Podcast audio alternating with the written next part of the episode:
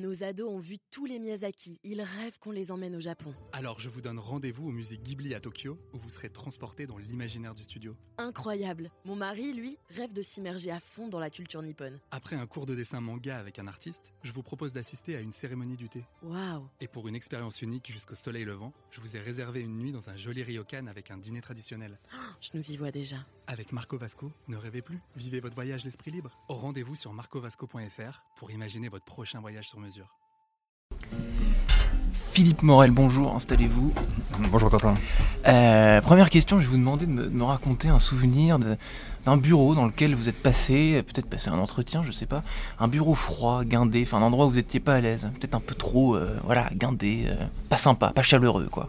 Oui, bah, j'ai- quelques années d'expérience, mais j'ai de nombreux souvenirs, il y a 20 ou 30 ans, de- de- d'espace qui n'étaient pas très très chaleureux de ce point de vue-là. D'ailleurs, l'objectif, c'était de, justement de ne pas être dans un accueil chaleureux avec, euh, avec un visiteur, avec un client. L'objectif euh, c'était de déstabiliser. Exactement, Ouais. oui, exactement. Donc moi je vous voyais, je me souviens d'un bureau euh, très métallique avec un, un client qui était donc un peu en hauteur et moi qui étais dans un tout petit fauteuil euh, très largement en dessous de- du, du- du client. Et donc je sentais qu'effectivement le poids de la hiérarchie allait s'imposer sur mes épaules. Voilà. Donc c'était pas forcément un bon souvenir. Après on est devenu euh, beaucoup plus proche. euh, finalement une personne très agréable, très sympa. Mais le premier souvenir là, c'était un peu rugueux.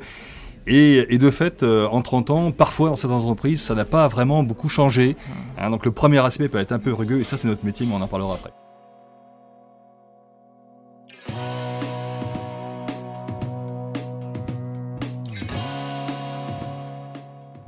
Bonjour à tous et bienvenue au Talk Dessineur du Figaro. Aujourd'hui, Philippe Morel est mon invité. Il a fondé Dynamic Workplace euh, qui entend réinventer le siège social. Réinventer le siège social, c'est beau, c'est une belle expression, mais qu'est-ce qu'il y a derrière exactement? C'est quoi le problème avec les, les sièges Bah, sociaux? le, le problème, il est, euh, il est multiple, mais il y a, il y a deux principaux euh, problèmes. C'est que d'une part, vous avez, euh, avec l'environnement digital, l'ensemble de nos outils, une capacité aujourd'hui de travailler un peu partout.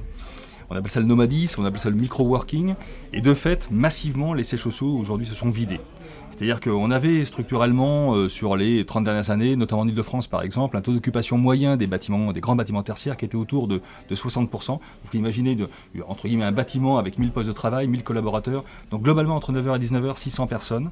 Et ce taux moyen-là est en train de baisser assez fortement en Mhm. fonction des localisations et en fonction des bâtiments, notamment en fonction de la convivialité exprimée par le bâtiment. Et ce taux aujourd'hui est plutôt autour de 40 voire 20%. C'est-à-dire que le même bâtiment, 1000 postes de travail, vous n'avez plus que 200 personnes qui en moyenne viennent entre 9h et 19h. Ça veut dire que là, vous avez d'énormes open space, entre autres, hein, qui Ouais. sont vides. Ouais, et si une entreprise, si un bâtiment est vide, l'entreprise s'arrête. Donc réinventer le siège social, ça veut dire en gros le remplir à nouveau, que les gens y, y- y reviennent et ils vont y revenir parce qu'il va devenir plus chaleureux en gros. Exactement, parce que effectivement, il y a 30 ans, c'était un peu une imposition. hein, La hiérarchie s'imposait, donc là, vous n'aviez pas tellement le choix pour revenir sur la Mhm. question première. Euh, alors qu'aujourd'hui, l'entreprise est plus horizontale, il y a un management qui est plus autonome, et donc du coup, euh, les collaborateurs, si c'est pas sympa, s'ils sentent que le siège social, entre autres, est dans une atmosphère un peu corrosive, hein, Hmm. euh, pour pas dire extrêmement politique, etc. Enfin bref, pas toujours bienveillante. Et bien à ce moment-là, ils vont travailler ailleurs. Et donc, si l'idée aujourd'hui, l'objectif, hein, c'est même une imposition pour toutes les entreprises, c'est de redonner envie aux collaborateurs venir travailler ensemble dans la maison commune. La maison commune, c'est le siège social. Hmm. Alors réinventer euh, les bureaux, les rendre plus chaleureux, c'est c'est un secteur où il y a quand même pas mal de, de concurrents, pas mal d'a- pas mal d'acteurs. Vous vous êtes euh, immiscé dans ce secteur, on va en reparler que vous vous connaissez bien. Votre offre euh, chez Dynamic Workplace, c'est quoi euh, concrètement par rapport à celle de vos concurrents? Bah, en fin de compte, nous, euh, alors par le parcours hein, qui a été le mien, euh, d'ancien créateur donc, de, Nexor, du réseau d'espace de travail partagé, donc on a une, logique d'opérateur. On est opérateur. Donc, et opérateur, ça veut dire quoi? Ça veut dire qu'on est avec nos clients. À l'époque de Nexor, 5000 clients, euh, 10 sites. Donc on vit, euh, moi j'avais pas de bureau, hein, je vivais avec l'ensemble de mes clients. Euh, parfois en cravate comme aujourd'hui, parfois sans cravate. Il fallait effectivement s'adapter. On s'adaptait en permanence aux, clients. Et ça, ça nous a donné un caractère pragmatique finalement dans l'intégration de ces nouveaux modes de travail euh, dans des bâtiments extrêmement serviciels, extrêmement animés, ouverts 24 heures sur 24, vingt- euh, 365 jours par an. Et donc on a commencé à transposer cet univers-là, ces, at- ces atmosphères, ces, ces efficiences aussi du bâtiment euh, pour les collaborateurs. On l'a fait pour le groupe TF1 euh, sur les 30 000 m2, 3000 collaborateurs. Et là on le développe aujourd'hui pour le groupe Vinci par exemple, pour son nouveau siège social, Archipel à Mhm. Nanterre. On travaille beaucoup aussi avec le groupe Auchan pour un- l'un de ses sièges sociaux à Villeneuve d'Ascq pour la Maïf Massif, etc. Donc là, on voit bien qu'il faut, il faut intégrer, il faut adapter en fonction de l'entreprise aussi, de sa culture, de son ADN, en Mhm. fonction des, des, des- des qualités de- du bâtiment, adapter tout cela et faire en sorte que, encore une fois, les collaborateurs aient envie de revenir travailler. On voit que vous connaissez bien euh, ce, ce- ce secteur, euh, Philippe Morel, et pour cause, donc vous l'avez dit en 2014, euh, vous aviez cofondé Nextdoor, sauf que Nextdoor, c'était un peu votre boîte aussi, mais c'était chez Bouygues. Aujourd'hui, euh, Bouygues, c'est- fini, là, il n'y a, a plus de Bouygues dans, votre- dans votre nouvelle histoire. C'est la vie.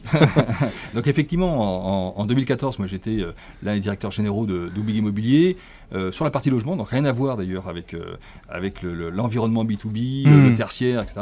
Accessoirement d'ailleurs j'y connaissais rien, mais, mais voilà, ça, ça me passionnait, ça m'intéressait. et, et donc un, un des éléments clés qui nous a amené à créer Nexor, c'est quand, quand on s'est rendu compte que par exemple sur le- le- l'environnement ici les Moulineaux, Boulogne-Meudon, 10 000 entreprises de moins de 10 personnes n'arrivaient pas à se loger.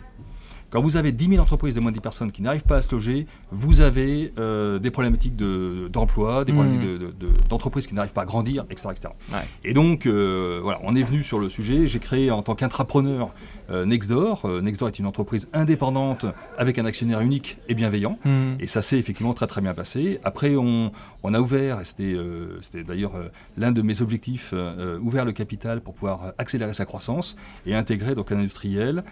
Euh, également extrêmement présent dans l'hospitalité, également extrêmement présent aussi dans, dans l'univers forcément de l'hôtel, donc avec le groupe Accor, Mhm. pour élargir un peu le spectre, euh, le réseau et le spectre euh, et la capacité de, de Nextdoor à se déployer à l'international. Voilà. Mhm. Et puis, eh ben, après, voilà, on- nos chemins se sont, euh, se sont séparés parce que euh, il fallait, moi j'avais vraiment une... De mon point de vue, la première révolution a été celle de- des grands espaces de coworking en 2014. La seconde révolution est celle qui se passe en ce moment, en 2020, des grands espaces tertiaires qu'il faut réinventer. Et ça, c'est une révolution qui est dix fois plus importante, de mon point de vue, que celle des Mhm. espaces de coworking. Vous visez particulièrement aussi, j'ai vu les, euh, les professionnels de l'immobilier. Euh, en quoi est-ce que c'est un secteur euh, très important pour vous? Bah, c'est très important parce que c'est un secteur qui est en pleine ébullition. Ouais. Euh, les secteurs, enfin le- les différents acteurs de l'immobilier sont par nature, par réglementation et parce que aussi l'immobilier c'est un produit à la fois une matière première noble, rare, chère, complexe d'un point de vue euh, et technique et réglementaire, eh bien ces acteurs-là sont assez, on, on appelle ça assez verticalisés. Hein, ça veut dire quoi? Ça veut dire que finalement ils sont chacun d'entre eux très spécifiques, très spécialisés dans un domaine entre eux, le propriétaire bailleur, le constructeur, Ouais. le promoteur, l'asset, le property, le facility manager, etc. etc. De l'autre côté, à l'opposé, vous avez des entreprises qui, elles, se sont dit, pas le choix, il faut qu'on s'horizontalise. C'est-à-dire qu'il faut qu'on redonne de l'autonomie à nos équipes, qu'on s'ouvre sur l'extérieur, euh, fini le, le siège social bunker, etc. etc. Et donc leur demande, c'est auprès des acteurs de l'immobilier, c'est de dire, mais, mais aidez-nous à horizontaliser le siège social. Quand vous avez des acteurs verticaux, c'est extrêmement compliqué Mm. d'horizontaliser une démarche, c'est-à-dire d'être extrêmement transverse et d'apporter finalement un service euh, all-inclusive aux entreprises et à leurs collaborateurs. Euh, D'où la création de Dynamic Workplace. Absolument. Donc vous, vous êtes, euh, vous étiez un peu entrepreneur. Donc chez, chez Bouygues, là, vous êtes devenu entrepreneur. Si on revient 20 ans en arrière, quand vous êtes 20, 25 ans en arrière, quand vous êtes sorti d'Audencia et que vous avez fait vos premiers stages dans les grands groupes, enfin, quand on compare les deux, il y a quand même des choses qui, qui ont changé. euh. Oui, j'ai moins de cheveux. Qu'est-ce qui, a- qu'est-ce qui a complètement disparu, par exemple? Si on regarde l'ambiance des grands groupes d'il y a, euh, d'il y a 25, euh, 30 ans euh, aujourd'hui, ah, ben, euh, qu'est-ce qui a très mal vieilli ou qui a complètement disparu Beaucoup de ouais. choses. Moi, je suis arrivé dans un univers, euh, notamment dans le groupe Ford à l'époque, mais il faut se souvenir euh, des années, début des années 90.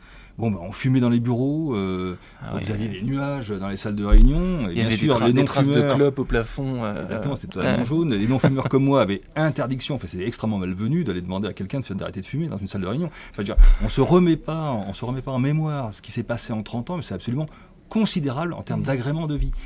Les grands espaces tertiaires, de ce point de vue-là, étaient considérés comme étant extrêmement anxiogènes pour les Mhm. collaborateurs, parce qu'on n'allait pas au siège social, c'était enfin, vraiment euh, euh, un endroit euh, voilà, où c'était pas c'était corrosif, Mhm. hein, c'était acide, les relations étaient assez complexes, voilà, donc c'est pas un environnement extrêmement accueillant.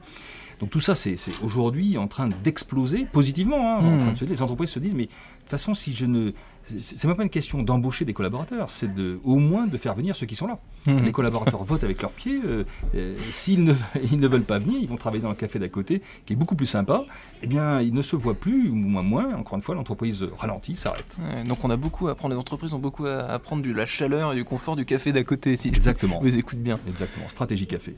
Merci, Indispensable. merci Philippe Morel. Merci beaucoup. Hein.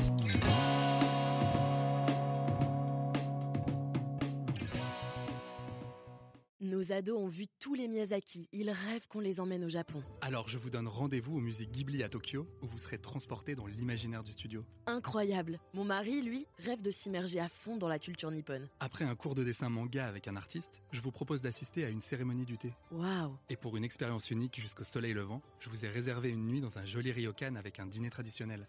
Je nous y vois déjà. Avec Marco Vasco, ne rêvez plus, vivez votre voyage l'esprit libre. Au rendez-vous sur marcovasco.fr pour imaginer votre prochain voyage sur mesure.